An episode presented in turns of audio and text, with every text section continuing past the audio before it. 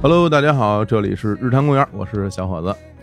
大家好，这里是遥远的朋友，一档旅行类的播客节目，我是主播遥远，哎，大家听到这个开头，感觉有点儿 不太一样了、啊，串台了，串台了。哎但是啊，对于两边的听众来说，都是一个好消息。嗯嗯然后今天呢，非非常高兴啊，能跟姚远我们嗯一起来聊聊天儿。嗯嗯，然后说起来，我们俩认识，挺我觉得挺意外的。是今年我们有一天是大家约了一个局，然后去、去嗯欧洲看杯欧洲杯看球、唱歌嗯，然后当天挺晚的了，后来我就到了那个到场地之后，呃杨远哥是过了一会儿对来的对对，啊，来了以后，然后我们俩打招呼，然后我就我没见过，不认识。嗯，我这黑咕隆咚的，我就看有一人穿的非常帅啊，好多戴个帽子啊，我觉得这这，然后、 啊、我今儿也戴帽啊子， 戴帽子，就是我就是跟你说，我身边平时戴帽子人不是嗯很爱，我觉得打得非常讲究。然后我就握手，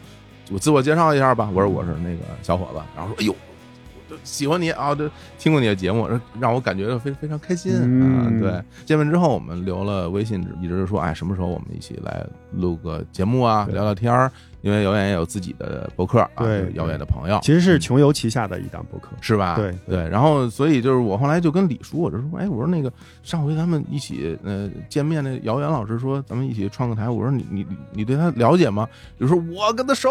我说我认识他好多年了。哎对是对，你们俩是怎么认识的呢？呃，我先我首先发现啊，就啊是只要年年纪大，嗯都是认识好多年的朋友，是吗？而且刚才啊，就是小伙子老师嗯在说，就那天的时候啊，嗯我觉得肯定咱们刚打招呼的时候，很多人一开始你认识一些新，就是现在很多人跟你打、刚打招呼的时候都会说啊，我听过你，我认识你，嗯是啊，可能你心里都没太在回事儿。但是那天的时候，我是非常认真的，就是说，嗯哎，我听过你们哪些节目，嗯，我甚至看过你们乐队的演出，对你还记得吗？那就我那天咱们对对对对，第二十二和十三啊，嗯我说我当年就在那个零几年的时候看过你们乐队的演出。是是是是。然后那一瞬间，我觉得小伙子老师突然放下了这个戒备啊，真的是喜欢的，我我以为就是咱客气客气嘛，对对吧？我一真的听没这有个，那感觉肯定是真的。跟李叔确实认识，哎呦，这么一算得小十年了，一二年左右吧。哦那么久了对对对，啊，因为我们之间中间有一个共同的联系人，嗯也是日坛的老朋友嗯敢叔。哦，敢啊说陈啊，敢陈敢，嗯，我跟陈敢是先认识的， 嗯。然后那段时间呢，大家都是刚三十刚出，哎呦，这么一说，哎真 呀的是暴露年纪。我们俩同岁、啊，对对啊，我就是嗯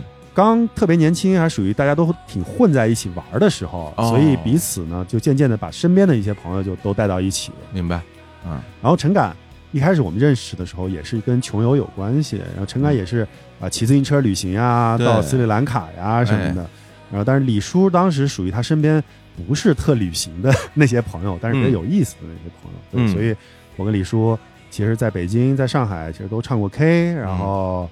啊、反正就经常大家一起吃吃饭。哦，啊，我还记得有一回，就是李叔是不是一三、一二、一三年刚创业的时候，是跟敢叔的媳妇儿嗯一，起做了一个微博 MCN 公司，，对对对对，还来穷游拉过活儿。 嗯，我们当时聊完了以后嗯，我这具体聊什么项目啊，不是特记得，但是当时就记得那个李叔听完了以后就说：“嗯，你们得买粉儿，然后不买粉儿这活接 不了。”然后，然后这个结果就是我们也没有再联系他。 好嘞，太好了，过了一年，我们又是吃有又有一次吃饭的时候，我就说：“哎，你们那公司运营的怎么样嗯，？”然后李叔说：“我们不做了。”太好了。对，反正就是断断续续的吧。那看来断断这续续对李叔了解非常多了已经啊，对，呃然后那就是那个时候你还是在穷游工作吗？对我，我现在也在穷游哦，现在也在穷对游，对哦对，所以其实遥远的朋友这档播客算是嗯穷游旗下的一档播客节目， OK，所以大家呃，这可能呃方便面啊嗯，也是这档播客的一个主播之一啊，只不过就面是子那种非常经常不来的主播。啊我明哥穷游大老板，就每天都在健身啊，对是吧对对，他现在的这个爱好比较偏向于健身什么之类的。活力无限，嗯对，所以后来我们俩聊说，哎呀，说那个这周吧，就这周吧，啊，咱们就一起来录个音，然后我们就在微信上就说，咱聊点什么东西呢？嗯，然后姚远哥说这个，啊，呃，聊旅行，啊，只要说旅行就都行啊。我说我说我这人吧，就出去玩儿经历特少。嗯，我说日本我去过挺多回，但是我们日坛聊了特别多对日本对旅游的。对我说除此以外，我可能去过一回约旦。嗯大家如果日坛的老听众知道，我们当时二零一八年，呃，还组了个团，然后到约旦去玩儿。后来，嗯，后来他说，哎呀，约旦啊，我去过一回，但是我这个以色列，嗯，呃，我我非常熟。我一听，太好了，太好了，是吧？嗯我非常想听听以色列的故是事吗，因为因为什么呢？说实话，呃，从小就在新闻联播里边儿会经常能看到啊，以色列那边儿啊有有这事儿那事儿。后来长大之后，你看各种书，你感觉哇，在中东那边儿以色列国家也是一非常神奇的国家，对。但是我当年嗯印象特别深，因为去约旦后来就到死海嘛，对到死海去玩儿，我还专门找一报纸。啊，躺那死海里头拿拿一报纸，呃第一时间就翻了，然后报纸都湿了， 但是我在那儿飘着的时候，边上就有人跟我说说那边儿就是嗯以色以色列对哇！我当时哇，我就真的很想去，嗯但是我们当时也没有办签证嘛，所以也没去成。对，正好你去过那么回，嗯我觉得今天就咱就咱就聊聊，行行先行嗯啊聊聊，以色列呢，也聊聊约旦，好因为这两个国家其实挨着的嘛，嗯但是肯定很不一样。嗯，对哎，吧嗯我想先问你一个问题啊，就是你对以色列有没有天然亲近感，或者是说天然的好感，谈不上，是吧谈不上。 ？OK，对对对，因为我总觉得，首先这个国家这个成天在打仗，嗯是吧？这这你要说让我选择它作为旅游的目的地，我从心里边是有点害怕的，明白，对我又有点恐惧的，嗯而且呢，又又感觉这个国家其实怎么讲呢？就是它的这中东那边儿，咱说说心里话，你你总是对他们觉得有点很神秘，嗯，你想了解它呢，但又有点觉得有点畏惧，明白，所以是这样一种心嗯，情。明白。嗯其实你是我身边，我问过这个问题，只嗯只要是对以以色列有兴趣的朋友，我都会第一个问他这个问题，嗯因为我发现啊，中国人对以色列的好感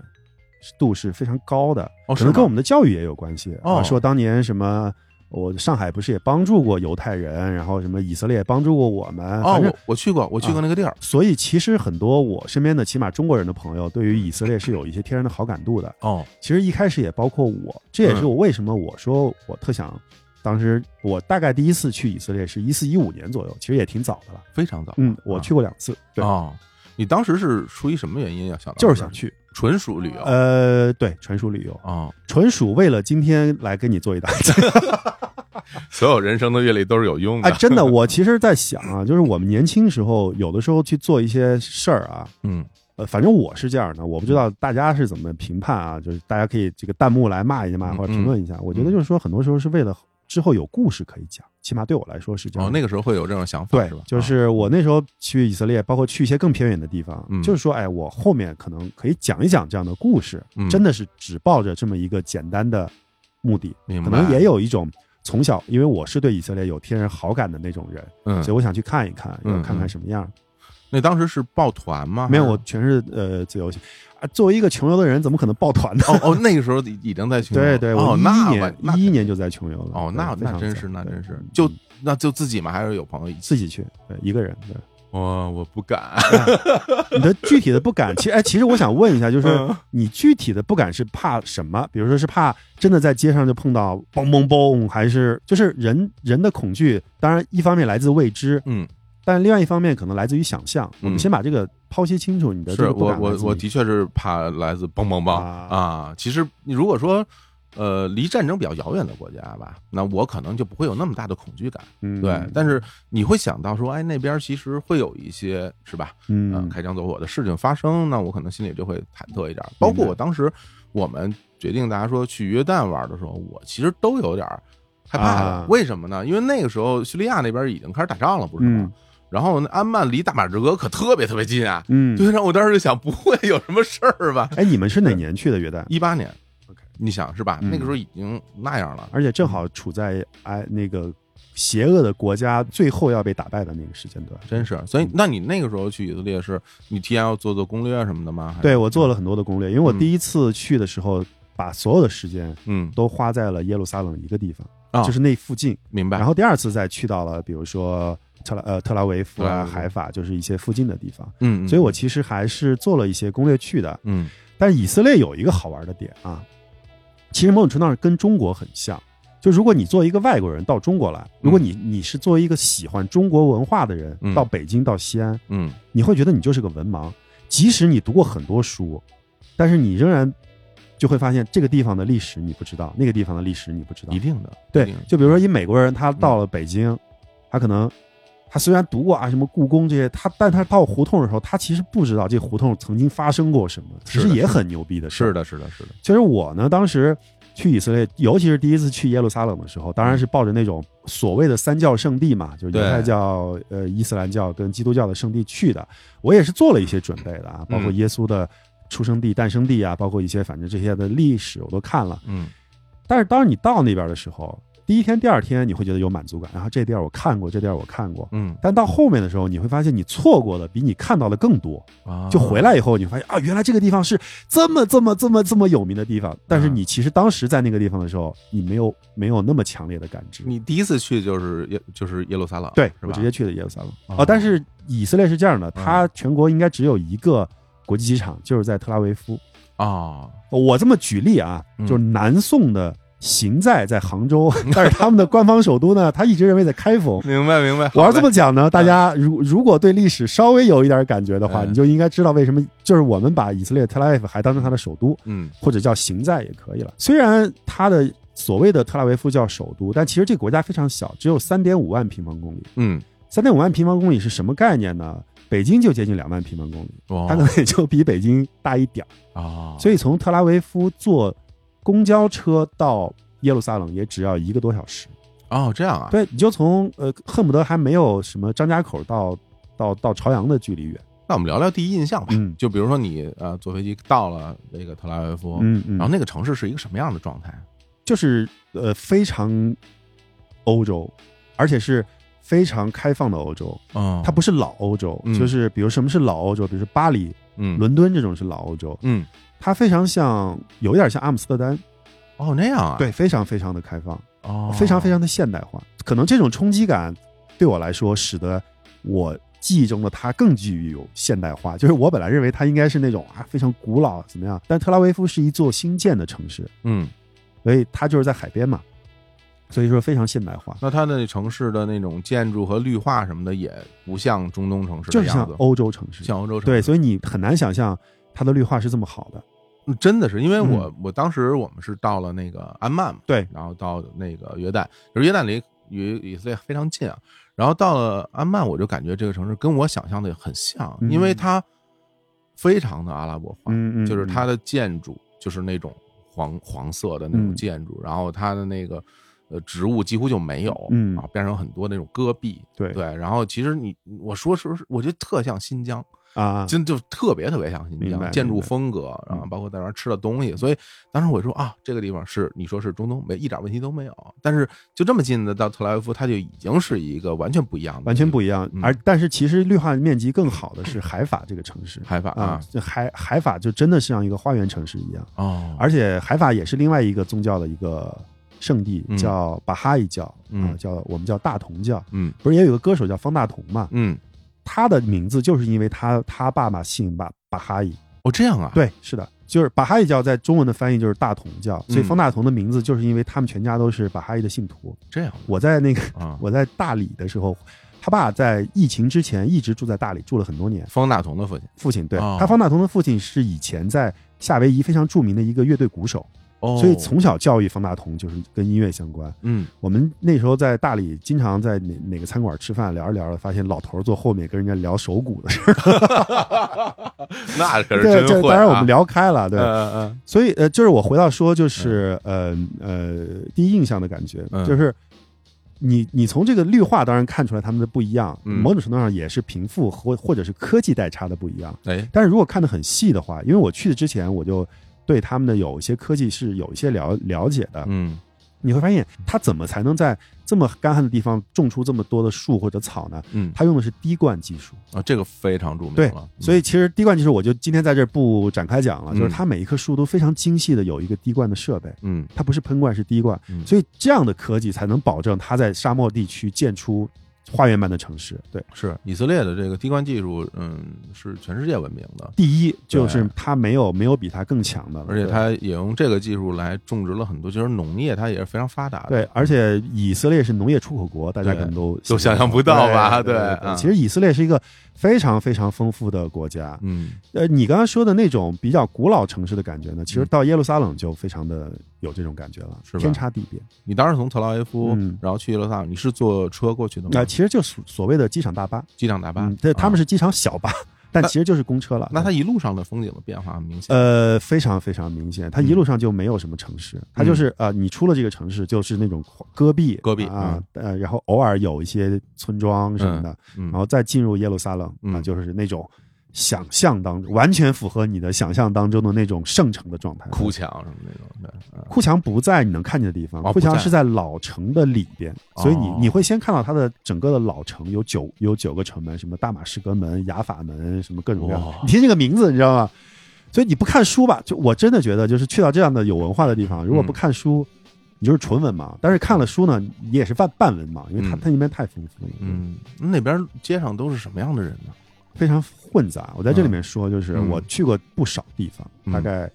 除了南美洲没有涉及过以外，嗯啊可能呃南美洲和南极洲没有 涉及过以外，嗯其他州我都去过。我我认为平均颜值最高的就是耶路撒冷，就哦是是吗以色列和黎巴嫩。对，哦，因为你想象啊，嗯地中海地区，他们人种混杂了两千多年，就对每一个姑娘和小伙子都有着欧洲人的身高的那种条儿，嗯都有着亚洲人的皮肤。嗯，或者深蓝色的眼睛，就是特别好看啊， 特别特别好看。嗯所以那你分得清本地人和游客吗？在当地？其实是分不太清楚的。是吗那当然，除了我们这样的亚洲人以外，其啊实你是分不太清楚的。嗯它那个就尤其是耶路撒冷，它的整个街道上是非常混杂的，你能看到穿长袍的，就是伊斯兰长啊袍啊，的。长袍啊你也，能看到戴那种呃五角星帽的那种啊呃犹太教的，嗯嗯你更多的其实看到的很多人非常东欧和俄罗斯化，就是这几年那个东欧犹太人就这么些年，东欧犹太人跟俄罗斯犹太人去那边的整个的呃人数是最多的，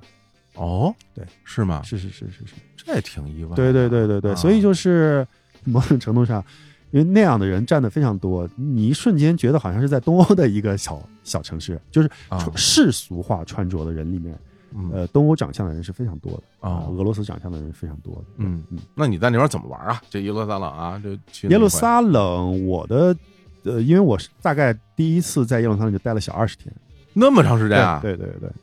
什么签证在二十天？就是旅游，它最多可以嗯给到。好像十五到二十天的签证，哦对我哦呃应该是十五天，对嗯两对两周，两周对对对对啊对，啊，嗯就一就一次，所以嗯我、我就待满，我第一次就是待满啊、嗯因为我的我的第一个就是说每每天把老城逛一下，嗯我觉得。呃，如果大家去过喀什的话，就是这种老城，有几千年的那种还保留下来的那些老城是非常值得逛的，你每天嗯走都走不完的。嗯然后耶路撒冷的老老城更不必说，嗯其实它老城非常小，但是分成四个区，有阿拉伯区，有犹太区。其实你跨过一个区，你会发现这个人就完全不 一样。我天，你说这个我就感觉像什么《刺客信条》，你知道吗？对对对对对，就对吧是就像玩游戏一样，而且《刺客信条》里面应该就有耶路撒冷是吧城的还原，啊对，所以你在那个老城走呢，当然它里面有很多就是像大集市一样，其实也是很多是卖那种旅游产品的，嗯，但是也是中间搭那种大棚，对然后里边对挂着对对高对高的对挂着那些对东西对对啊对啊啊，但是呢，你可能到了这阿拉伯区的时候，他卖的全是阿拉伯的东西，嗯然后你到了这个犹太区的时候，嗯你会卖的，但是犹太区可能只占那四个区里面的四分之一，哦四分之三都是阿拉伯人比较多，呃我记得不是特别清，这这个不是一个准确的分类啊，这是我明白的记忆当中的明分白类，对。嗯所以老城占据了很多的地方，嗯而且老城周边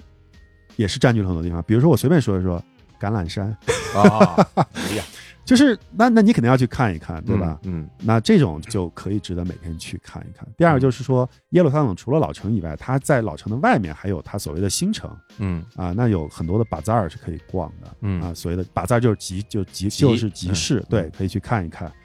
还有就是耶路撒冷，你从耶路撒冷走呢，其实呃可以进入到巴勒斯坦地区啊，伯利恒也好，然后另外的那个城市我突然忘了，对，就是就是埋葬着阿伯罕呃伊就是伊布拉欣的那个城市也好，嗯就是它离耶路撒冷是非常近的，就是我们可以坐公车去到那个地方，然后再回来。对，不用有什么手续吗？就直接去不就用不用不用不用，你就是、呃哦这个里面就比较复杂，我不说这个政治问题，明白但是就是对对你有你有以色列签证就 OK 没问题，就 OK 的。就 OK 的，对，哦，嗯。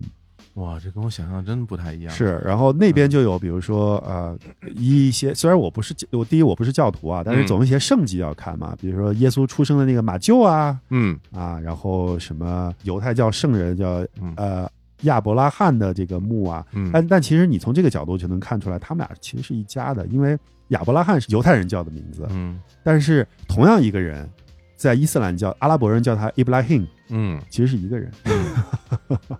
对，所以就是可以去那边看一看。然嗯后还有一点就是，我当时是抱着一些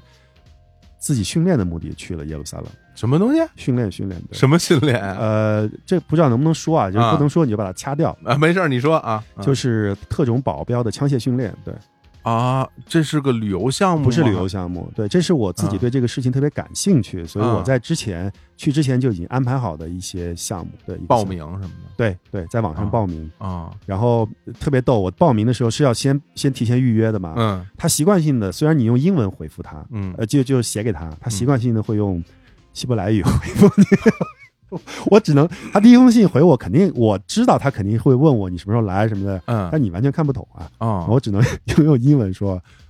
我来自中国，啊我只会英文，啊你！能不能给我回封英文的信啊？他第二封就会给你回封英文的信，我对天对对，啊，挺有意思对的，嗯。就是那这个就是在网上预约，其实就是你只要约上了，他就会接待你。对，他会先问一下你有啊什么背景啊？嗯你他所他有会有一些简单的背景调查，你都练什么呀？呃，我我是初级课，呃，这个学校是全以色列，呃，说起来挺酷的，就嗯最有名的雇佣兵学校。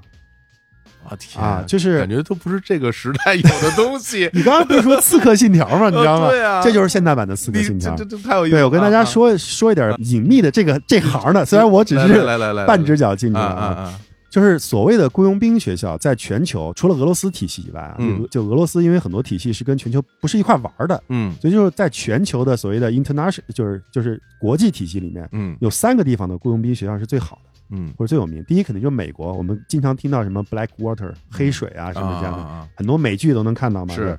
然后另外两个体系呢，一个在南非的呃约翰内斯堡，啊一个就是在耶路撒冷，哦就是在以色列。他们而且他们三个体系不一样，嗯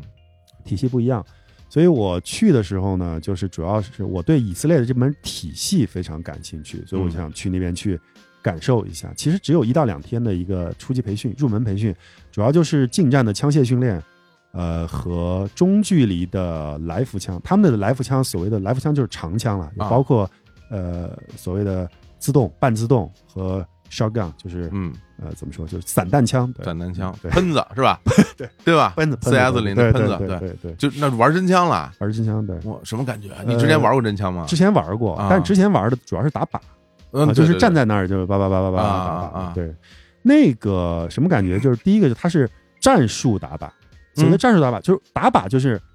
你站在这儿啊，前面有个靶，叭叭叭叭打就完了。对所谓的战术打靶就是它会模拟真实的环境来训练你。对，对我这太酷了吧！所以我嗯们其实两天的训练里面，前半天是教你非常基就是基础的啊、怎么拔枪，怎么上膛，嗯啊，怎么换弹夹，怎么拆枪，然后我还会告诉你，呃，这个里面就是会有美系的拔枪术跟以色列系的拔枪术，区别在哪儿？就是你注意看，你下次这就是门道啊，啊你会看到美国所有的剧里面，他们拔枪的时候是是直的，他们会他们所以他拔完枪需要换个扳一下啊，才能射击，这是哦三个动作，你看啊拔枪，拔枪就指着你了，对对不对？啊对，它是直的，嗯然后你搂一下搂一下，然后啊第三步是激发。啊，但是以色列因为这几十年都是完全实战状态，就是你、嗯这也是你为什么害怕的原因， 对对对对对，嗯所以它只有两步。它为什么是两步呢？它拔出来的时候手就是斜着出来啊的，斜着出来的过程当中，这样蹭的时候它已经搂上了，然后直接开枪，哦，我是这样，这就是以色列 体系。哦，我， 那你练的时候是荷枪实弹的吗？这对我每天的弹量是五百发，哎呀，当然，当然，就是价格非常贵，但是嗯嗯贵的好处是什么呢？嗯就是我每天去的时候，嗯教练会让我帮他一起去搬子 弹，然后搬的时候，嗯因为五百发其实是大概每一盒是呃二十发还是五十发，反正大概十盒左右是很重的。嗯对是很重的是吧？对，哇，嗯那我有张照片，我好像发给你，就是我玩啊的那个枪嘛，不就是在在在板儿上的那我种。天哪！嗯那那你这个，首先我因为我没有嗯真嗯正的在这种激发或者明白训练因为我我好我记得我好像是当年军训的时候嗯打嗯过真枪啊那八很一式吧啊，很嗯远的那嗯种那种那个打杆儿的嗯嗯，趴那儿打。嗯那你你要是就每天这么练，嗯，那就是它对于体能的消耗是不是非常大呀？对，你五百发，我激发的非常非常，就是每啊就就是其实只有两天时间，第一嗯第一天回回回去的时候，我的手就就抖是吧？对对对然后手就抖它它的那个就是比如说枪那种后坐力会很明显。呃，它它就是用真枪嘛，真枪嗯是什么后坐力，它就是什么后坐力。比如说我们的手枪用的是是是 Glock 嗯啊、还有什么其他别的，然后嗯那个、那个那个 shot 就是就是自动枪可能用的 AR 十、呃十五啊什么之类的，它就是真就是其实还好，但是打的多了，它其实呃你完全打呢，它不它不希望你梆梆梆梆梆这么打，嗯因为它是按照真正的特种兵来教你的，嗯，所以一般来说是不允许连发的，连发是没有准头的，这是第一点。嗯第二点，除了狙击手以外，其实真正的在战术里面，它是不需要你打三十米以外到五十米以外的东西，因为你打不准，就很近的啊都对，一般都是很近的东西，啊，而且。因为他他不管你是游客，这就是不是一个旅游项，他不管你是游客还是谁，嗯他认为你来就是训练的，嗯所以你知道我，比如说我真的在进行一些真正的战术训练的时候，我如果打错一一个子弹，我的教官就会告诉我，他嗯他说你知不知道，你这枪打错了以后，你的人质就会死。嗯，他不把你当一个游客来看，他哇他把你当成一个真正的所谓的保镖或者来看，这样的嗯这样这样的一个状态。嗯，那你你练完这两天以后，他会给你一个类似我有于证儿证儿是吧？对对结业的这种对证对儿对，是吧？初级证，对，凭着这这个初级证，我下下一次就可以，如果我再去的话，嗯，就可以学他的中级，然后再学到高级什么的。然后就能找工作了。我觉得哈，就是如果我学到中级的话，嗯应该比这个市面上大概率嗯呃教这种的老师要好，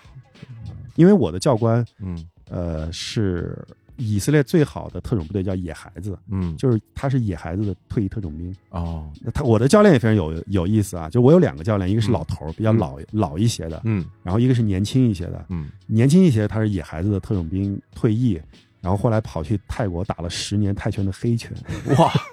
后来打格不斗啊，对天，哪就打，黑拳嘛。嗯嗯，后来打不动了，然后回来嗯回家，他也是以他也是以色列人，回来以以后啊啊，就就进行这个战就是战术的这个教学。嗯嗯我的那个老一些老师更有意思啊，嗯呃，这个学校它是面对全球开放的，然后他呢，其实像我们这种小白，就都是他的一个等于是零碎的这个项目。嗯他最主要的课程是培养小国家的总统卫队的特种兵。哦，明白明白对明白，对，所以我的老师 在第一次教我的时候，我的那个比较老的老师在第一次教我的时候，教着教着，他说：“哎，我们休息二十分钟。”我说：“怎么了？”他说：“那个那边中非共和国的总统嗯，过来要买我们的课程，我要参加一下实战演习。哦，哇我就旁边去看哦真正的实战。哎，我有那个视频，待会儿我可以嗯放你看一下。，嗯就真正的去模拟一个总统从酒店出来，突然之间有恐怖分子袭击他，嗯他们这个战术小组是怎么把总总统救出来？哦我当时还没开枪呢，我正在那儿嗯学拆枪呢。啊，我一看到叭叭叭叭叭叭就开始打，我这整个人的肾上腺素就开始起来。我说我真打枪啊！全全是实弹，他们全是实弹，对，我天啊，嗯，这他们全是实弹。太……那你对们你你练的时候要不要穿上防弹衣哎啊？没没没，他们不会， 我感觉非常危险。这个不、不，他们是呃就是这种学校，只要能开，他一定所有的，他第一个教你的就是所谓的持枪礼貌哎，啊，就是你要永远检查你的你的膛内有没有子弹，嗯你的这个枪口永远不允许对着人，嗯，就是所有的持枪礼貌，他会不停的、不停的、不停的、不停的、不停的告诉你，哦，对对，嗯所以不用担心这种事情发生。哟，你说这个总统卫队，我忽然想到一个事儿。原来我呃在做播客之前，在其他公司上班嘛，嗯然后我们公司当时有很多海外的项目，嗯在非洲，在哪儿哪儿的，然后呢就会有基地，这个基地呢就会雇佣这个保安，对，然后有的那种国家，它其实是处于一种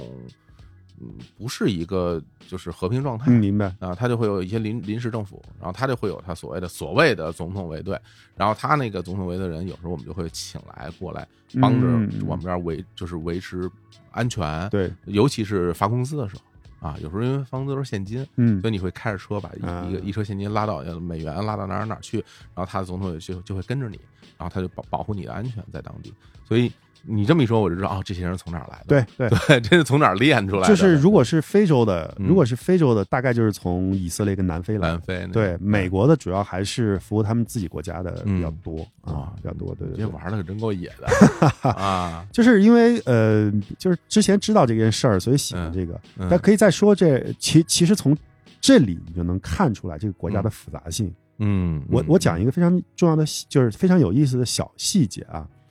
以前我们打靶的时候，如果你看到靶，它是一个什么靶？它就是环儿嘛，环儿啊，圈圈啊圈，对环吧儿？对，我们的靶用的是真人靶，哦，不人就不是啊就不人是人形吧不是不吗只是人形靶，啊，他会把真人的脸，嗯就是把一个真人大小的人全部打印出来，哦，就比如说把你把我整个的照片打印出来，嗯而且这些所有的照片都是阿拉伯人，哦，所以我一开始是不适应的，明白明白，因因为因因为它是一张真的脸，你你能嗯嗯能懂我嗯意思吗？嗯就是嗯我们打那个圈儿的时候，其实你是没有那么强烈的嗯对人的那个概念的。但你一旦有，它是一张真正的人，当然它它是一张纸了，但是你你你看着它的时候，我觉得还是让我嗯，在这点上是上其实体会是蛮多的对对啊。对，还有第二点就是它它什么是模拟实战呢？就是比如说它会重建一个我们今天这样的一个房间，嗯它会模拟你从进门哪个角度怎么打怎么打，嗯，而且教官一直在后面用一个巨大的噪音喇叭对着你，那里面放着是把杂的声音，嗯哦，就模拟你在真实的嘈杂环境当中怎么去处理这件事。明白。所以我觉得就是你真的练完之后，嗯，你觉得啊在那样的环境里边儿生存的几率高吗？你说如果真的发生这样的事儿，对啊，比正常人要高一些，啊对，那这那当然了，这肯定比正常是人要高一些嗯对比比没学过的肯定是要对，因为啊其实你所谓咱们所谓的提高生存率啊，嗯呃，就是不要不让自己受到伤害嘛。嗯其实就两步，我觉得就够了。嗯，呃，第一步就趴下，趴下，嗯第二步赶紧走。嗯，对，对就是对，但是当你这个没你没有练过，或者是脑子，嗯，就是当你不知道这个事情的时候，嗯，旁人就正常人遇到这样的情况的第一个反应是脑子是空白的，对他会愣住。愣住，但是当你练习过的时候，你起码会做到一件事情，就是趴在这个地面上。嗯当你一一旦趴到这个地面上了，你的生存几率就会大幅度提高。嗯啊嗯嗯，真是，所以说也真的不是说你练过之后就变得啊，是我是神枪无敌什么，根本不是那么回事不可儿能。真正的战争和真正的这种这种枪战是非常非常残酷的，对嗯，对，所以这个就是也让我想到了一点，就是说，因为在我的概念里面，我我对因为对因为你对它不了解，所以你就会有恐惧嘛。刚刚嗯咱们开头也说了，所以说在像在耶路撒冷这样的地区，你会在街头感受到紧张的气氛吗？呃，坦率来说，没有，没有，但是它唯一的让你呃，就是这样，它就是平静的时候让你觉得特别平静。嗯唯一的不一样就是你你永远能够看到荷枪实弹的人在街头走。是士兵嘛？他们那边如果你当兵或者其实他们那边是军警不分家的，他们的警察也是国防军，明白？所以所以你可想而知，嗯其实嗯还是挺紧张的。嗯他们全部是对外矛盾，没有对内矛盾。嗯他们只要你当兵，枪就是发给你的，嗯，所以很多人在休假的时候，他也是背着枪的。哦所，以你能看到两类人，一嗯就一类是你明显看到他在上班或者他在执勤，他嗯啊穿的是军装，军装或者是三，他们一般是三个人为一个组嗯啊，在街上走，是巡逻溜达，呃，就是流，其实哦就是巡逻吧， OK，嗯啊呃，但是还会有能看到很多，你就穿着便装，牛仔裤、T 恤，嗯，背着一把枪， 哇天嗯，，这是这你你当时第一眼看到这个时候，你什么心情啊？这是我没见过，但是我不会害怕的，嗯不因会吗为啊我不知道，就是因为我之前也见过，也去过别的国家，也跟这嗯差不多，所以我没有害怕感，哦， 但是是这样的，就是因为我刚才不是说过以色列人颜值很高嘛，嗯所以 “girl with a gun” 其实是嗯以色列的一道风景线。哇，你碰到这样的，你可以跟他合照，他还嗯蛮、蛮喜欢跟你们合照的，是啊对，吗跟？我们嗯旅游合照。但是我在耶路撒冷就碰到过一次真实的恐袭，啊，遇到了，对我遇到了，啊但不不是针对针对我啊，就是嗯我在街边等我打的出租车的时候，看到了一个、呃公交车站嗯遇到了刀刺，还好没有没有任何枪和炸弹的事嗯情，就是刀拿刀呃刺旁边的人啊，啊，就是刺同样在等车的人，我就你大概离我差不多一百多米吧嗯你，看见了，我没看见刺，我啊是。就是这个时候，你会发现，其实它是外松内紧的。嗯，我是突然发现有几十个军人同时往那儿跑，嗯就发现你就知道他出事儿了。嗯，而嗯而且反应速度之快，就这个人马上当场就被摁住了，嗯嗯嗯，就一分钟都不到。嗯所以你知道，我也不知道这几十个人从哪儿来的， 反正我在街上只能看到三四个人，三四个人怎么走。这点紧张感还是一直没有消除的。对嗯嗯嗯，在一楼三楼，对，在耶路，尤其是在耶路撒冷，嗯，其实特拉维夫几乎就没有这种感觉了。那咱们聊点轻松的 吧，我这因为就是对把大家说的觉得哇这个地方太太太危险或者怎么样，但是我觉得既然你去旅游是吧，对，先做好心理准备。对你除了去观光什么的，那你肯定反正就吃吃吃喝喝那点事儿呗，嗯对吧？？嗯比，如在耶路撒冷，我想像这样的地方，它是不是吃的东西会比较丰富，或者很不一样的东西？呃，首先呢，嗯我觉得中国，尤其是去过新疆的人，嗯，我奉劝大家就是不要对中东美食有过多的想 象，哎 呀，我也一会儿啊要跟着你一起说说。是吗？哎呀，真是啊是，呃，因为我在包括土耳其啊什么都吃过，我我个人觉得还是嗯新疆的最好。但嗯以色列其实他们天天吃的东西也就那么回事儿，嗯，他们主要吃的一种东西我忘了那个叫什么，就是大卷饼。啊哎呀，我管那东西叫那个老阿拉伯大饼卷一切对啊，对，就是大饼卷一切，他那儿也这么吃啊？都差不多啊、哦而且呃，就就是我认为以色列对我来说最好吃的就是两种，一个是嗯大饼卷一切的那个，嗯但这也是他们正常的食物了。嗯，第二种呢，就是 hummus，就是他们的鹰嘴豆有很多种，很啊多，种。鹰嘴豆对，鹰嘴豆油油炸的丸子啊啊，鹰嘴豆的什么各种各样的啥辣啊，对对对，汤，对对嗯对，，就是那边的鹰嘴豆确实也很好，我觉得嗯就这两个是最好吃的。嗯还有就是，可能很多人不知道的，以色列的红酒是非常优质的红酒，而且是以色列重要的出口来源。哦，这样啊，以色列本北部产非常好的红酒，嗯所以能够在以色列当地花非常少的价格，大概几十块钱人民币啊，嗯呃，就能喝到非常好的红酒。我当时记得我去的时候，汇率是呃一比二，就是他们那儿一 shaker 抵我们两块钱，啊，反正哦整整个花费还是不便宜的。，嗯，哦，那还行，那其实吃的差不多。对，因为那你我觉得就约旦特好吃是吗？不是啊，这好吃什么呀？我都我都不行了，就是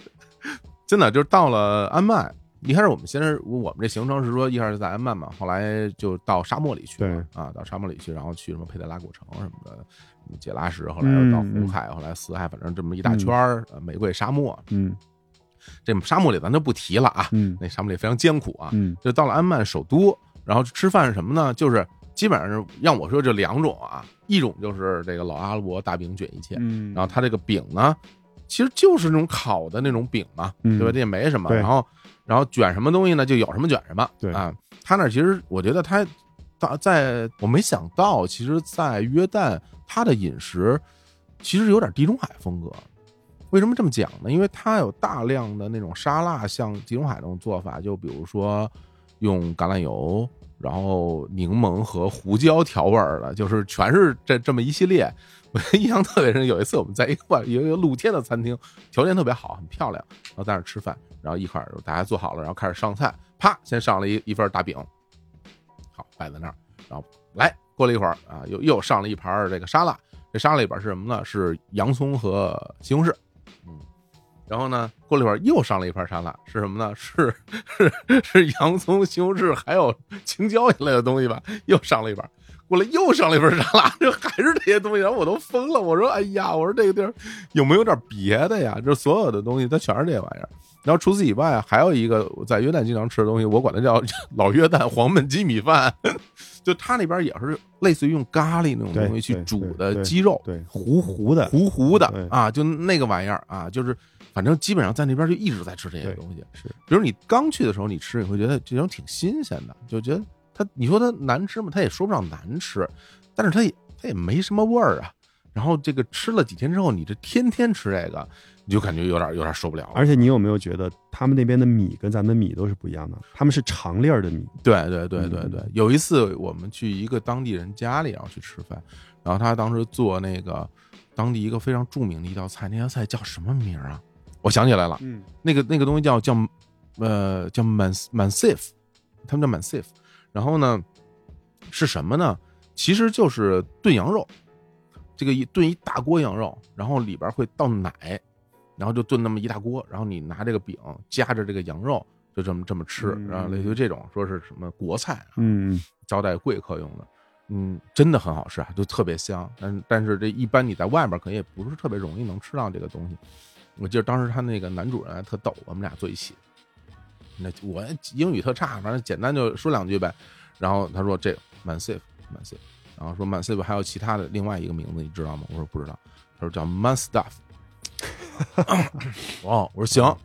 我 man stuff。他说他说他说在我们这儿，对吧？这一大盘儿，那那盘儿有多大？那大盘儿跟一个那个那种大铁锅似的那么大，嗯嗯嗯然后它是一个平底儿的嘛，一大盘儿。说说在我们这儿这这么一盘儿，就是两个男人就把它吃完，是吧？今天咱俩坐在这儿就把它吃完。你吃完了吗？然后我当时我就惊了，我说。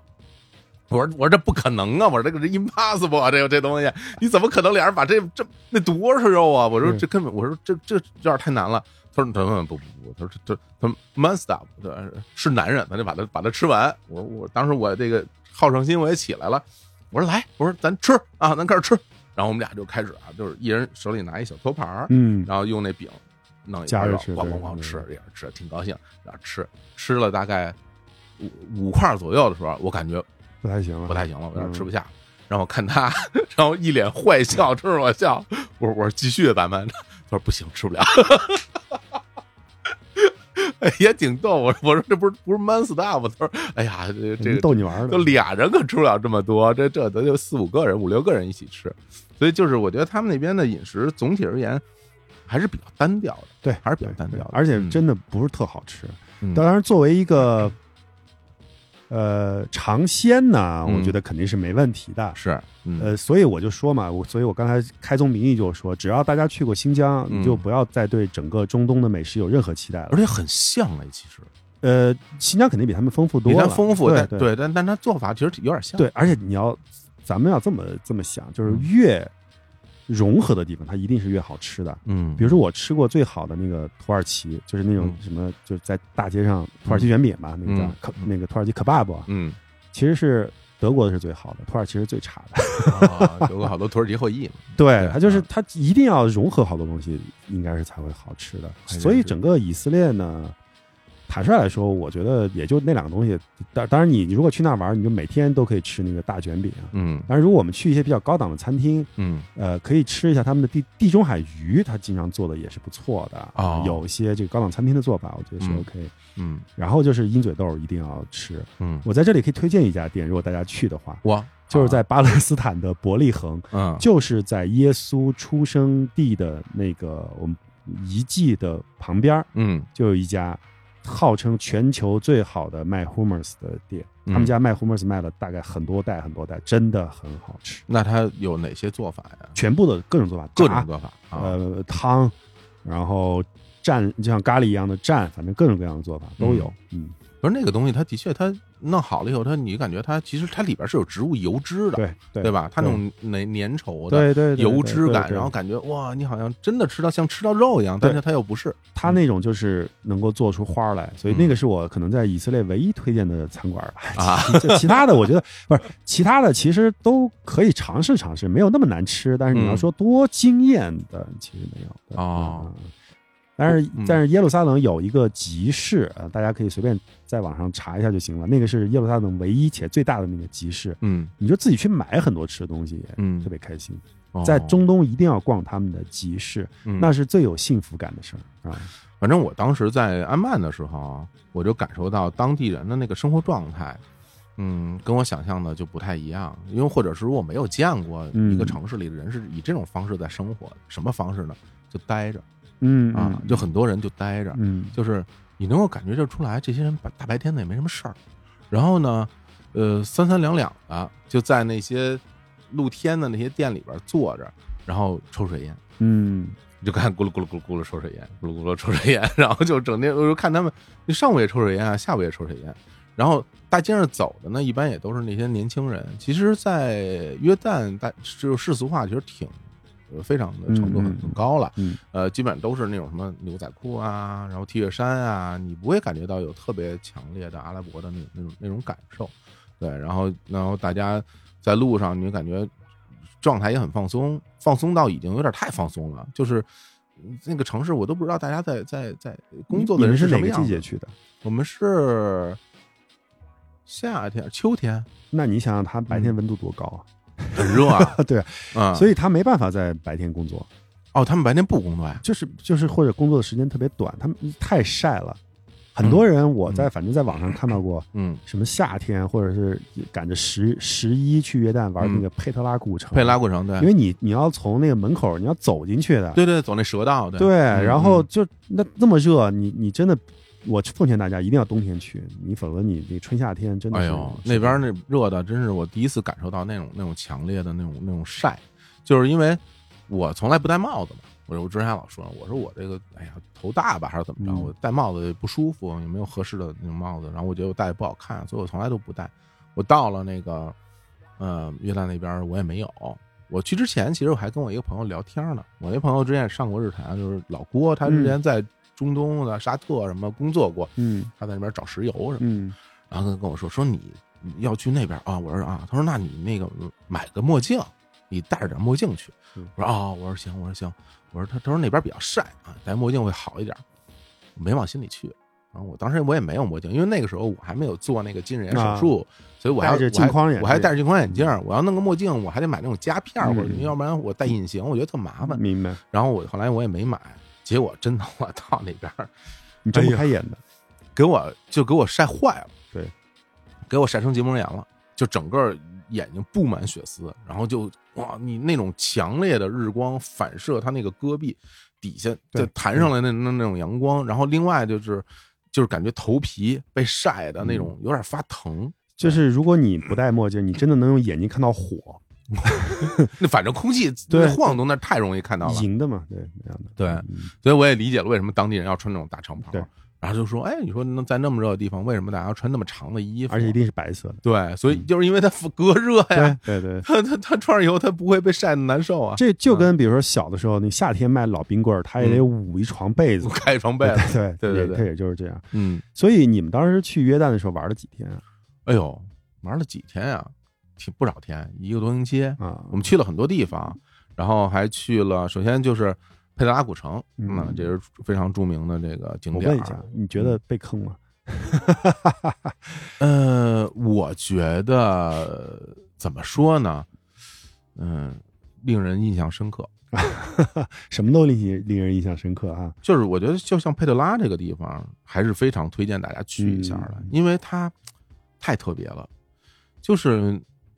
因为我记得我当时我们去了去了两次，一天一次是白天去，一次是晚上去，嗯因为晚上去它会点灯。嗯，对，然后白天去呢？呢，就是我们先去的是白天去，白天去，你就感觉在一片非常荒芜的地区，我们的导游带着我们就往那个佩特拉那边去，然后我就感觉这个地儿什么也没有啊，嗯对一片戈壁，对然后你走走走走走，然后就走到了一个所谓的蛇道，对，这个蛇道两边儿都是那种峭峭壁壁，对，嗯，但它并不是说在一个悬崖上，嗯是一个在平地上的峭壁。啊，想想看，就是都被风化了。然后你就沿着这个峭壁一直往前走，两边儿特别窄，嗯，然后后你前方也是就是这条路嘛，你什么也看不见，嗯，你就走走走走走，忽然之间豁然开朗，到了一个地方，啪就打开了，然后啊对在你的面前是一座山上凿出来的一座城市，就哇，是那种感觉。这是佩特拉的最典型的，就是就是所有去佩特拉的人嗯在那一瞬间都觉得值，哇，我你知道我有什么感受？我感觉印第安纳琼 斯，你知道吗？就对吧？是是我们当时看小时是候看《夺宝奇兵是是》是吧？那对些对我记得当时是有在那儿拍的，那个第三集是吧？就是他爸就是肖恩康纳利死的那一集，啊嗯就是在佩特拉古在城，贝尔拉嘛。对然后我一，到那儿，我感觉哇，天哪！嗯我说我这这个这种令人激动的感觉真的是不一样。你是感觉就这个地方不应该有这样的东西嗯，但它出现在面前就奇迹。什么是奇迹？我觉得这个东西就叫奇迹对。非常震撼的，非常非常震撼。然后然后到了夜晚，点了那个灯，然后走那个蛇道也是，因为那个是那个灯是放在地上的，嗯嗯，就在地上，你的你的他脚往掌上找呢，对，然后你你就跟着这个灯走，然后你就往前走走走走走，然后在黑天的时候感觉更不一样，因为一黑了以后，你感觉这个地儿发出一种幽幽暗的、有点发红的那种感觉嗯了。嗯嗯，然后你你沙眼嘛你应该白天你还知道，哎，我说我白天我从这儿走走走，差不多到哪儿，我可能就会就会看到这个城市。但是你你到夜里去的时候，你根本没有任何预期，你不知道什么时候能看到它。然后当你真的在那个口那儿再次打开的时候，它是有灯的，嗯，夜景有灯打在它那个城上的，那时候另外一种感觉。我我觉得真的这个地儿是非常非常值得大家去玩的。呃，我我可以讲一个在耶路撒冷 跟佩德拉，就是晚上啊，嗯就只是说晚上，不是因为不是景色很像，就是耶、嗯呃耶路撒冷古城嗯每天晚上八点有一个灯光秀，嗯它呢应该是我看到的呃就是结合古迹最好的灯光秀之一。哦它就是在一片断断壁残垣的，就是那个墙，不是嗯哭墙，是嗯大卫墙，啊听这个名儿。嗯这个就是在当年大卫那地方，把整个以色列和耶路撒冷的三千年多年的历史、几千年的历史，把它演出来，用动画，哇就是它不是在一个只有一个墙的嗯这个平面上投射，嗯它是你进去以后，在一个广场，它会把你的三面墙全部都用上，哦非常非常震撼。投嗯影、啊、就是灯光秀，可以理解就是就是一个那灯光秀感觉感印象耶路撒冷印象也 是吧？ 这这一说吧，突然不想去了。 不不不不要去了，不要应去该了。别别别别 别，还是要去的，还是要去的。是是对对，但是是就如果大家去耶路撒冷，强烈推荐。而且我觉得啊，嗯，你看一回看不懂，因为它那个嗯嗯里面的东西太多，所以我元素各种呃，就就因为咱们也不确确实不是以色列人，但如果你在那儿待呢，如嗯果能在耶路撒冷多待几天，你就多看几次，其实你的票也不贵，就就嗯，就是可以去看一看。嗯啊嗯那个是大卫墙，就在大卫墙旁边。嗯嗯嗯，这这是一个推荐的景点，推荐推对嗯有推荐项目，的项目对，嗯然后就是你刚才不是说到哭墙嘛？嗯哎呦，哭墙真的是非常有意思。嗯，哭墙，我讲几个点啊。第一个是呃，哭墙是就是其实呃，我不讲教派的事儿，就哭对墙它是对被中间分开的，嗯男女不能在同一边儿哦，啊。就是大家去去看去，它有一个过道儿进去，然后到了一个就也是啊走小巷，然后突然看见一一堵墙，嗯它是会被从中间用那个幕布分开，然后女的一边，男的一边，这是第一点。哦这样啊，对啊然后第二点呢，就是所有人，甭管你是不是犹太教徒，你是不是以色列人，嗯都有一个小帽子，嗯就是那个小白白色的非常小的帽子，嗯嗯嗯你都得戴上。啊，他们那边就会提供，你不用买啊，自己带上，然后到那边去，去去去游览吧。嗯然后每天那个地方都有很多人在那念经啊，那就是犹太教的那些东西。嗯然后它有一个固定项目，估计大家也知道，就是你把你写你的心愿，反正写在一张纸上，嗯啊，写完以后塞到那个墙里面，啊，反正就这些项目。然后在这里呢，我就想讲一个悲伤的故事，啊嗯我自己悲伤的故事，嗯因为我老是出去玩的时候是一个人，一个人玩呢，当然有比较好的点就是自由，对，但有非常不好的点就是找不着人给你拍照，对对对，就是你想你想留个影吧，你说自己拍显得很傻，对吧？嗯这个这个时候呢，你就只能找到旁边的一个谁随便一个谁给你拍嗯。但这个时候就会碰到一个问题，就是你找的人很可能水平特别的参差不齐。是是拍的好的时候，他对当然是好；拍的不好呢，我这次就拍的不好。嗯我在哭墙的时候，我特想拍一个就是那种很肃穆，嗯，然后我也假模假式的把那个头放在明，白哎，就是那个手哎放到墙上，头旅放在旅游杂志上的哎，对那对种对啊，对，对就是那种嗯我找了一个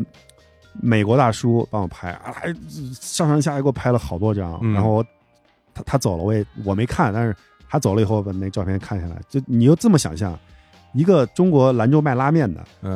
然后特别想像土行孙一样钻到墙里面， 就是这么一个感觉。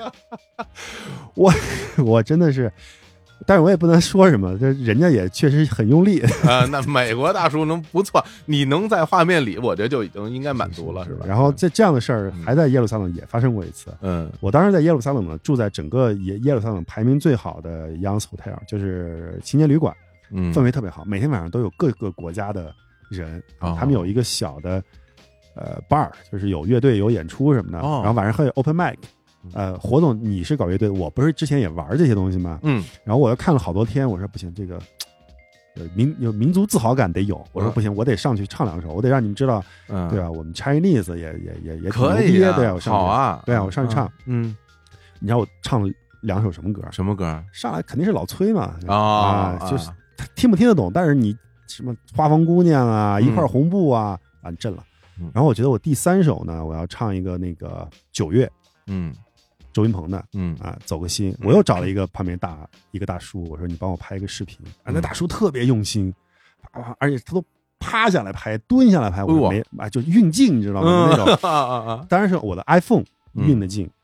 然后最后我发现他拍的是延时， 他这几分钟就拍的延时，就是慢动作吧，是慢动作，可能叫慢动作，浪漫啊对了，那声音可都是， 没有声。全是这种了，就是。我就是，哎呀，真的是，我只能说这是旅行当中你必然要付出的一个代价， 但也挺有意思的。 非常有意思。我现在说到这个的时候，我就想象我在那个台上嗯正正正在那儿九九月在那儿嚎呢，一个大叔哎，各种运镜，而且他把别人都挡住，啊，他像真的一个 cameraman 一样，嗯啊，嗯别人都很尊敬他，然后他最后给我看拍了一个慢动作， 也不错，也不错，也 不错。对哎，那你们每次出去玩都会住这种青年旅社？呃我是比较喜欢住这种青年旅社的，因为、嗯呃，我一个人的话，我总觉得住酒店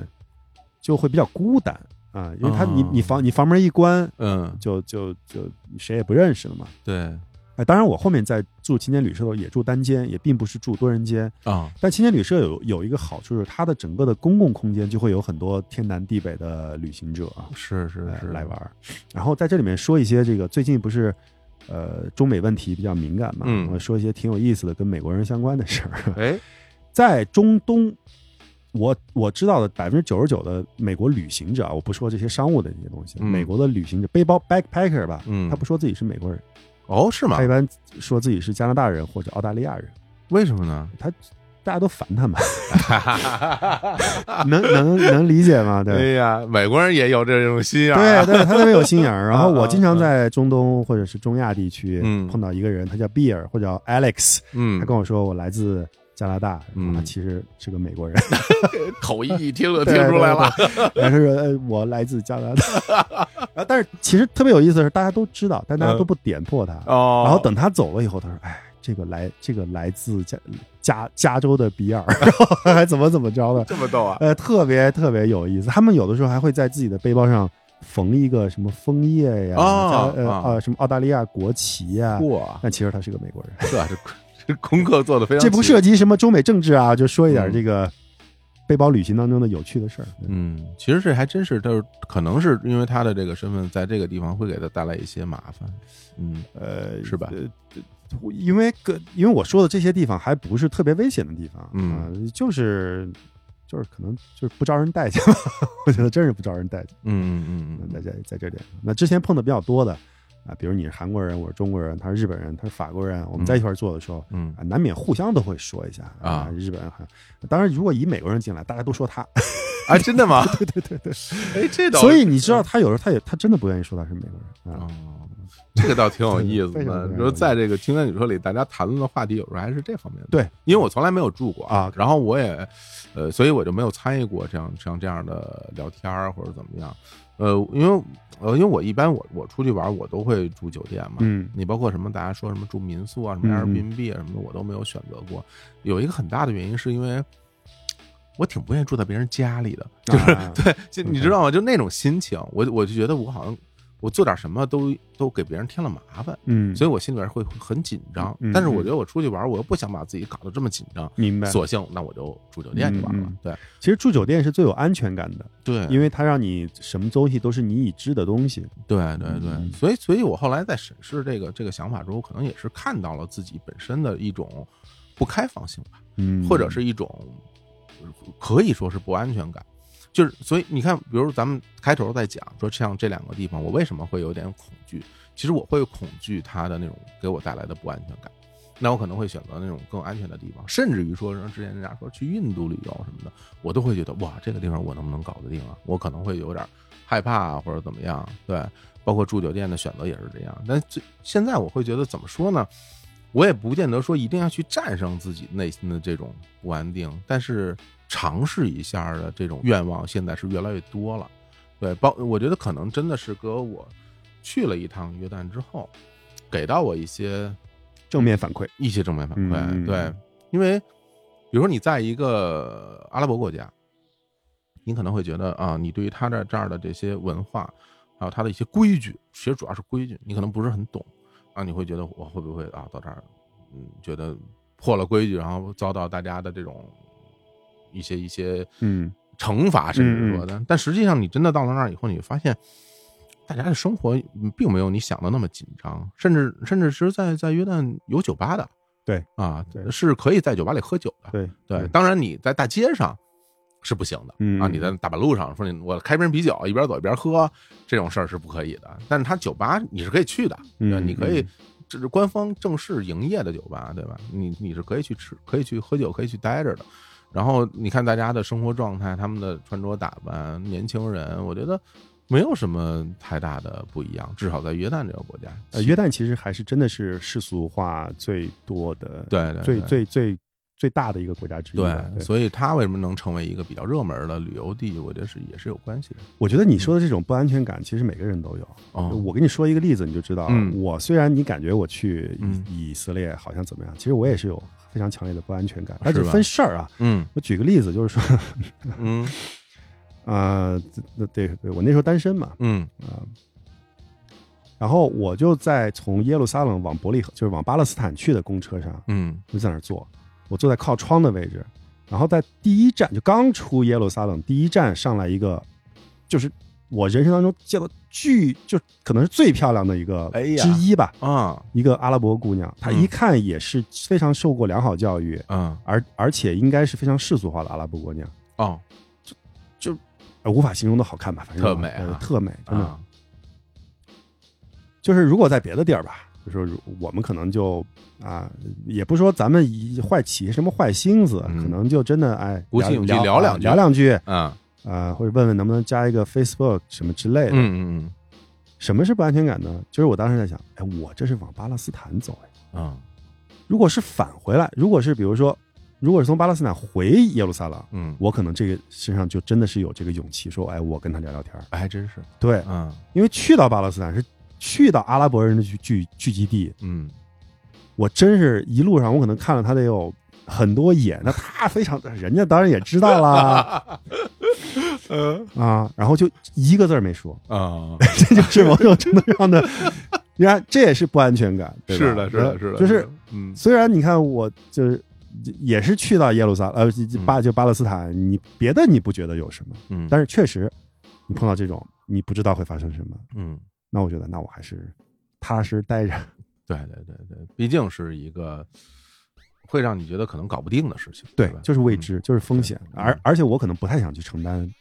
那样的风险。嗯对对对吧吧？因为风险就太过于未知了，对对对 吧？就是比如比如比如说我我跟人聊聊天，我当时被人打一顿，那也罢了，打一顿也就认了，是吧？呃，对这这这这个事儿也不想发生，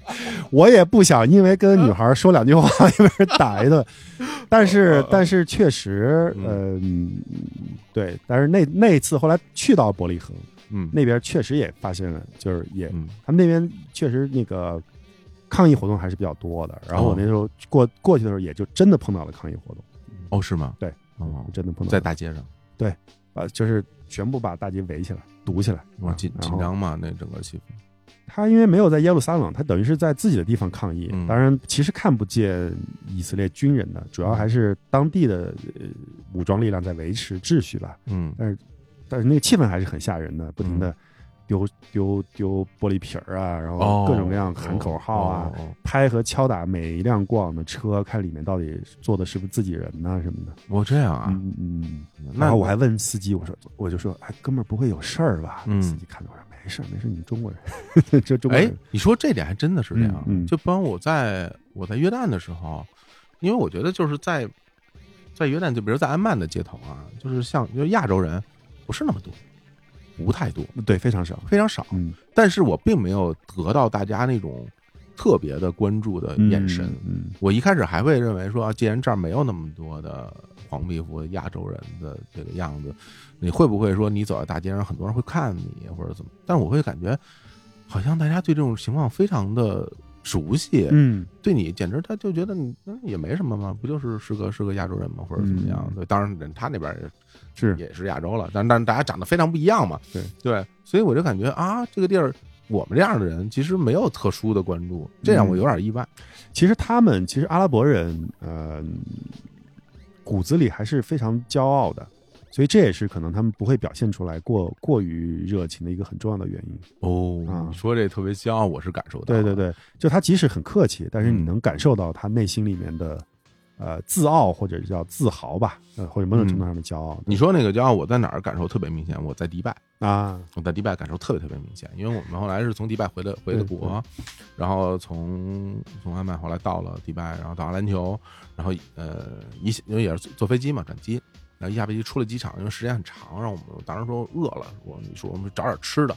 然后一出机场给我热的，我天！就是轰一下！哦，对对对对对对对对，他那个热和那个在在在呃约旦什么沙漠里热不一样，他那个沙漠里是那种干热，嗯嗯你就觉得特别晒，嗯嗯然后把你晒得有点疼。嗯，但在阿联酋那种热是，它是一个一个巨大的热浪，对对裹住了你，对对然后直接把你打一个大跟头对对。对我对天！我说这个地儿也太热了，然后我们就出去说想找吃的，但是在那个过程里你出关嘛。然后他就会有那种工作人员，嗯他都整个都都是穿着那个白袍的那种那种嗯状态，你给他什么的，你就感觉他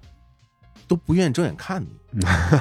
你知道吗？就是哎，就是那种感受。嗯就是感觉，就是我的眼里都不太愿意跟你产生任何视觉上的交流。就是当我把东西递给他的时候，他是歪着头跟别人聊天的，然后拿的时候，然后他也非常的那种嗯高傲的就把东西就给到你，嗯嗯并不是说对你有多不客气，明白而是我都不太想理你。 对吧是？是然后我后来跟我们那个当当地那我们导游或者说当那个旅游团里人聊嘛，对他比较了解的人说说这个阿联酋人，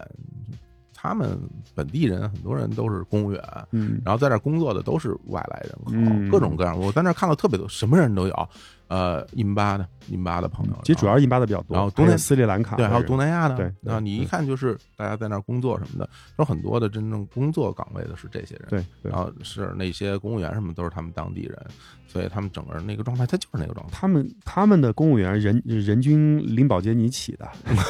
他有权利，我觉是得吗他或者他认为他有权利。对他认为他有这个，对对所以那这个感受是还挺明显的。嗯，我第一次去以色列的时候，我是从嗯莫斯科转的机，哦，嗯，从哦，你做的是俄航吗？对，传说中的俄航，怎么样啊所以非常有意思啊，带劲吗？带太太嗯太带劲了。嗯第一个点，我就说我从北京飞到莫斯科，嗯就两班航班嘛，都是俄航。嗯我从北京飞到莫斯科，那天大晚点，大晚点，就是晚到什么程度？晚嗯到我们在北京住了一夜，啊，但是他不知道，嗯就是不知道这个飞机会这么晚点，所以我们一开始一直在那儿等。然后我本来想说，哎，这个飞机迟了，迟了，他说啊，可能可能迟了，那就飞过去。因为我下面还有一班航班，所以你第二段呀，会对不会还有赶第不二段上了？我第二段就是没赶上，嗯所以又签的第二天的，所以我又在莫斯科又待了一天，哦，就很烦嘛。嗯反正就在第一在第一段的时候，我说啊，可能能不能赶上，能不能赶上？后来迟了一个小时，能不能赶上？能嗯不能赶上？后面有一个哥们儿是常年跑北京到莫斯科嗯做生意的中国人，嗯他哎迟一个小时，我说哎，后面能不能赶上？他说没事儿，俄航会加班的，他嗯晚一个小时都能给你补回来。哦一个小时他这么说，我说晚两个小时，哎，能不能赶上？能不能赶上？他说没事儿，两个小时能赶到三个小时。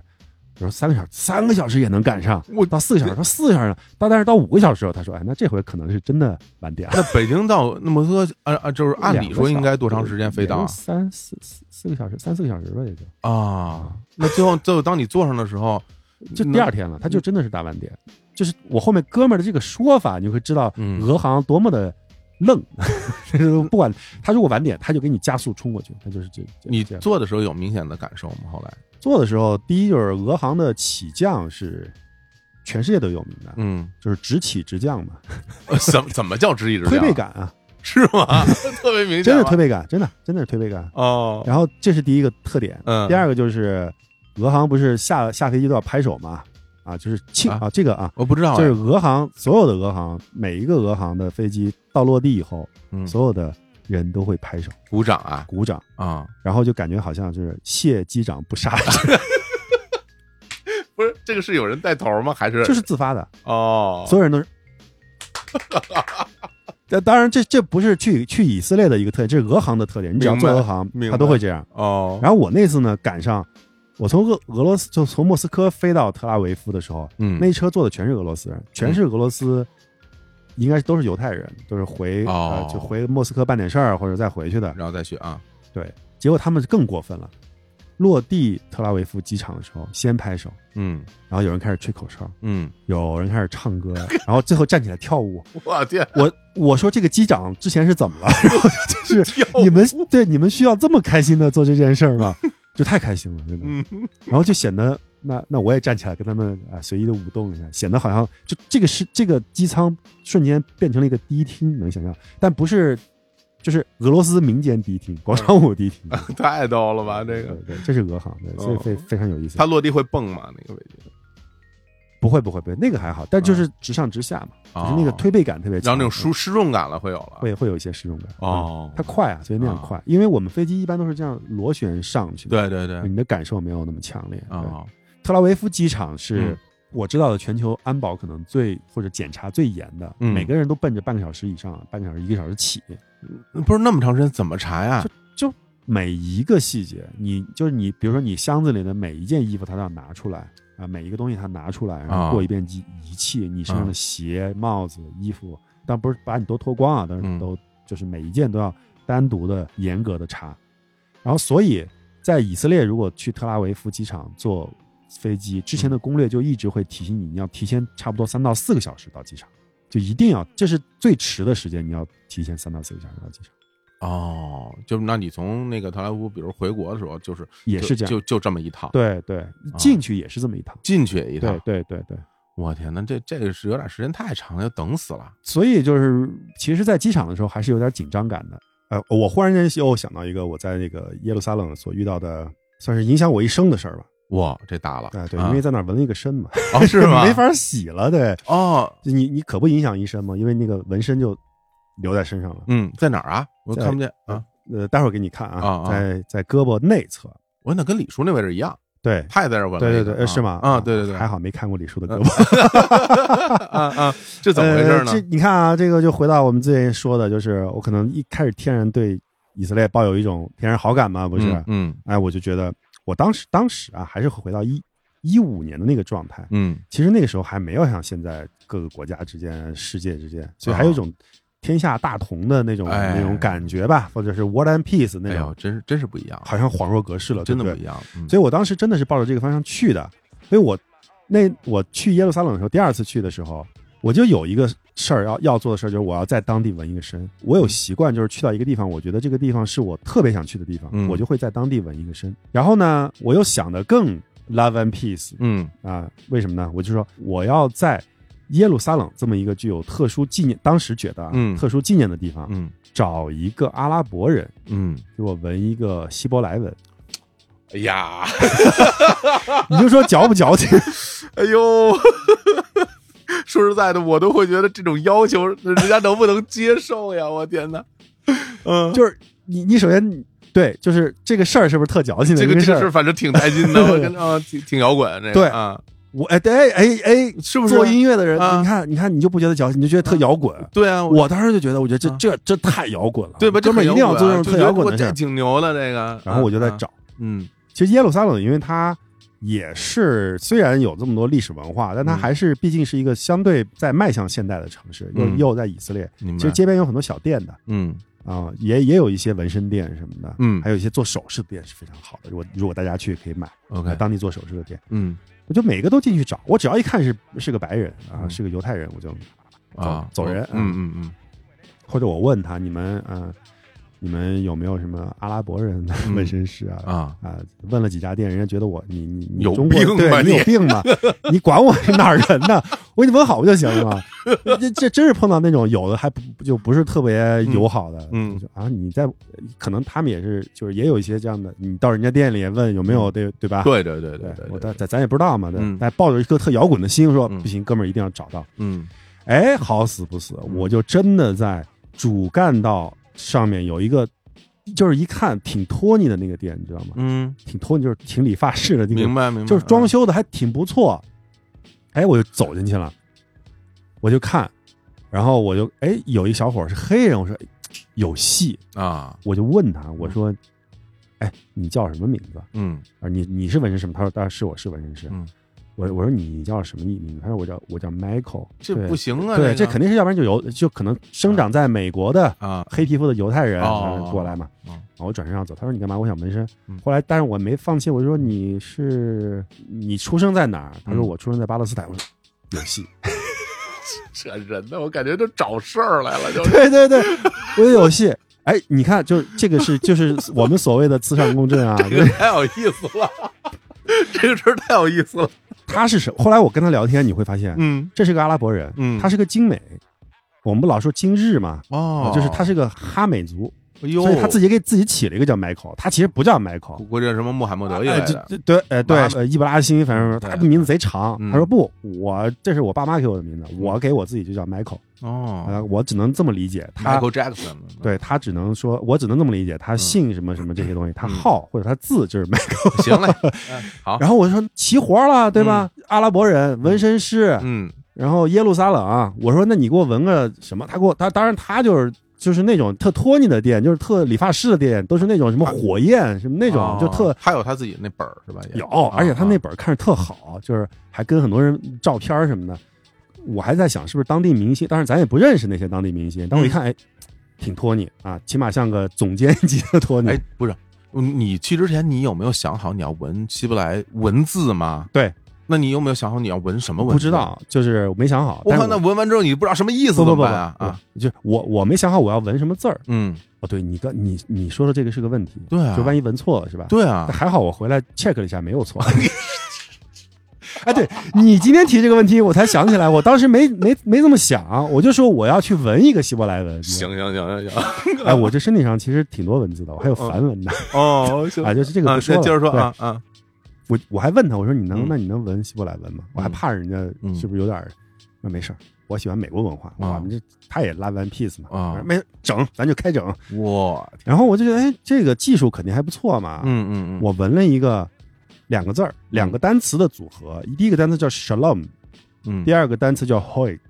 就其实这是这这是希伯来文发音啊，我什么解我解释一下、啊， s h a l o m 是呃就是犹太语里面的嗯你好，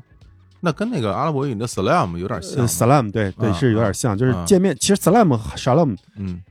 应该是一个词儿对所以咱就不说这些，就是啊其实都差不多，其实是。啊啊，他们其实含义很丰富，除了你好，还代表着祝福你，祝福还平代表安，对对平安。对对，他们打招呼都这样，然后那个好也嗯是爱和和平的意思，就是你好和平，或者是祝福和平。哦哎你看哥们儿多多拉文，可以多摇滚，对吧？可以可以可以啊，然后我说我要纹这两个字儿，哎，我我管他语语就语法对不对呢，嗯无所谓，就是我们也不是靠这语法吃饭的，瓷对视 吧。频 嘛，对对对，是吧？啊你看那个贝克汉姆 纹个富贵在天，对吧哎咱不管那些那个嗯那个东西。嗯，这老外真是，然后我我看他，我觉得他技巧应该还不错。嗯 我说你能不能给我纹一个三 D 的呃希伯来文啊，立体的啊还立体三 D？他说啊，拍着肩膀没问题，给我纹了，嗯，纹纹完我就哭了。为什么呀？他给我纹了一个虫眼儿，哦，你知道三 D 跟虫眼儿差多少吗？明白明白嗯明白，我那完当全时不就一样。对，当时嗯就哭了。我觉得嗯啊，这可能就是一个假牙，我们就说就是那种嗯水平非常差的。嗯，但是不管怎么样，就这个事儿我干了。嗯这我觉得这事儿也挺摇滚的，就就虽然很好没有那么完美，但这事儿我嗯干了。嗯然后 回来半个月呢，就脱色，啊，就纹的是，因为它技术太差了。你当时是上的什么色呀黑色，哦我我黑只啊只纹黑白的，黑色啊对，待会儿给你可以给你看一下啊， ？OK 反正就嗯在这里边，嗯回来就掉色，嗯，我就不得已呢，找了国内的纹身师又补色，补色啊。然后我那纹身师边补边说：“这谁纹的？太他妈 烂了 Marco，谁问 ！”Michael，我跟我当时我 Michael，对我嗯我我跟你说，你说的太对了，我当时特别不忿儿。对啊你知道哪儿纹的吗对？耶路撒冷的 Michael， 对，嗯啊来自于巴勒斯坦的 Michael 文的，你知道你谁呀、你？你也就是一补色的纹身师，我告诉你， 你你也补，你也只不过就是在北京朝阳区某一居民楼里补色的一纹身师，哎呦，哎，我觉得这事儿太有意思了，我觉得特是吧棒，我特别棒，特别棒。嗯所以其实就是是为什么就你想聊这这以色列，我也特开心的，就是说嗯当时看以色列的时候，我觉得你有一个词儿嗯特别对，我觉得我我看它是特别摇滚，嗯，我觉得只要有文化冲击的地方就特别摇滚。甚至我现在都能够理解你当时为什么愿意去。对对啊，对就就那个城市很对多很摇滚的事儿，咱们只能更多的以平常心去看他们对啊，因为对我们对嗯也没法介入到他们，就是刚才说的那么多苦，就是苦难也好，或者纷争也好，对而他们有他们的生活，嗯我们可能有很多感触，嗯但是其实都拿平常心去看待他们，是的，他们也拿平常心在看待我们，我觉对得这样就非常棒。嗯就就非常好了嗯。对，至少说现在因为在疫情期间嘛，咱们我们也没有办法出去，我们也没有办法到大家想想去的地方。我我我知道很多朋友已经憋得非常难受，对对， 就我们愿应该都是其中之一。你也觉得非常非常非常不舒服了，想出去，但是现在没有办法。嗯但是我觉得，在未来，如果当这个疫情结束以后，你想去到一些你可能原来不敢去的地方，或者怎么样嗯的，我觉得还是要怎么讲，就是。你做好准备以后，然后如果咱们从现实层面来说的话，就是我国大使馆没有发布通知 说你别去那儿，嗯，嗯嗯我觉得这是可以的。嗯但说嗯当然说我国大使馆说这个地儿有现在有点危险，你别去，嗯，那我觉得你就那就先别去呗。嗯如果没有这样的提示的话，我觉得大家就还是做好准备，然后用一个呃一个平常的心态平常心真一的个平常的心平常心态非常重去要对去走走看看，那的确是可以可以带来一些收获。这个收获你不见得当时就能感受得到。你不见说你你说你真的走到啊这个街头或者走到那个沙漠里，你就觉得哇我不行了，我感受到了，我这个这个东西太太厉害了，不是那样的。嗯但是等你回来，等你回来，你你在某一个瞬间，你忽然之间就想到了那件事儿对对，它其实就在那个时候会给到你对，一些能量。就是好的旅行，就是让你的人生会定格在那里，嗯以至于你往后的很多很多很多年去想到它的时候，嗯每想到一次，就好像喝了一口酒，嗯，喝了，嗯而且越往后走，你这个酒的时间沉得越长，嗯你越会觉得啊，当年真的很精彩。嗯但是也希望新的精彩赶紧来吧，赶紧把这个疫情 真结是结 束，太太想出去玩了，真的。哎呀，真是未来嗯你还会再想再去吗？耶路撒 冷，会，我有几个地方都会一直想再回去。嗯我觉得我我起码如果再回去的话，我是不是该上中级课啊？哎， 我得去看看我的教练，对吧？对 对，再找 Michael 再来一个，就 Michael 就怎么？如果第一次找他算摇滚，嗯第二次是不是就二了？哎呀，这个太有意思了，好吧，好吧，好吧嗯行吧。行，那今儿咱们就跟大家聊到这儿吧。行，好，啊谢谢火总，嗯然后也谢谢日坛啊。嗯，再跟大家说一下，我们我们的博客是遥远的朋友遥远朋友啊嗯啊，也希望下下次我们有继续啊嗯，大家串台聊一些好玩的事儿，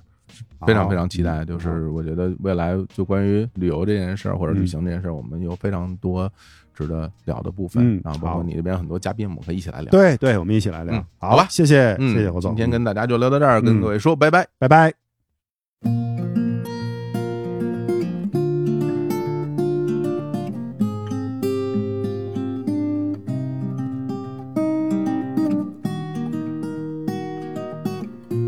This is why I always wonder.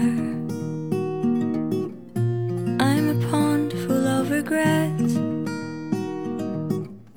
I always try to not remember rather than forget. This is why I always whisper when vagabonds are passing by. I tend to keep myself away from their goodbyes. Tide will rise and fall along the bay, and I'm not going anywhere. I'm not going anywhere. People come and go and walk away, but I'm not going anywhere. I'm not going anywhere.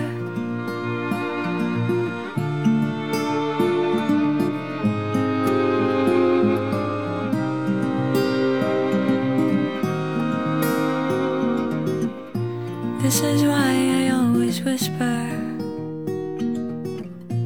I'm a river with a spell.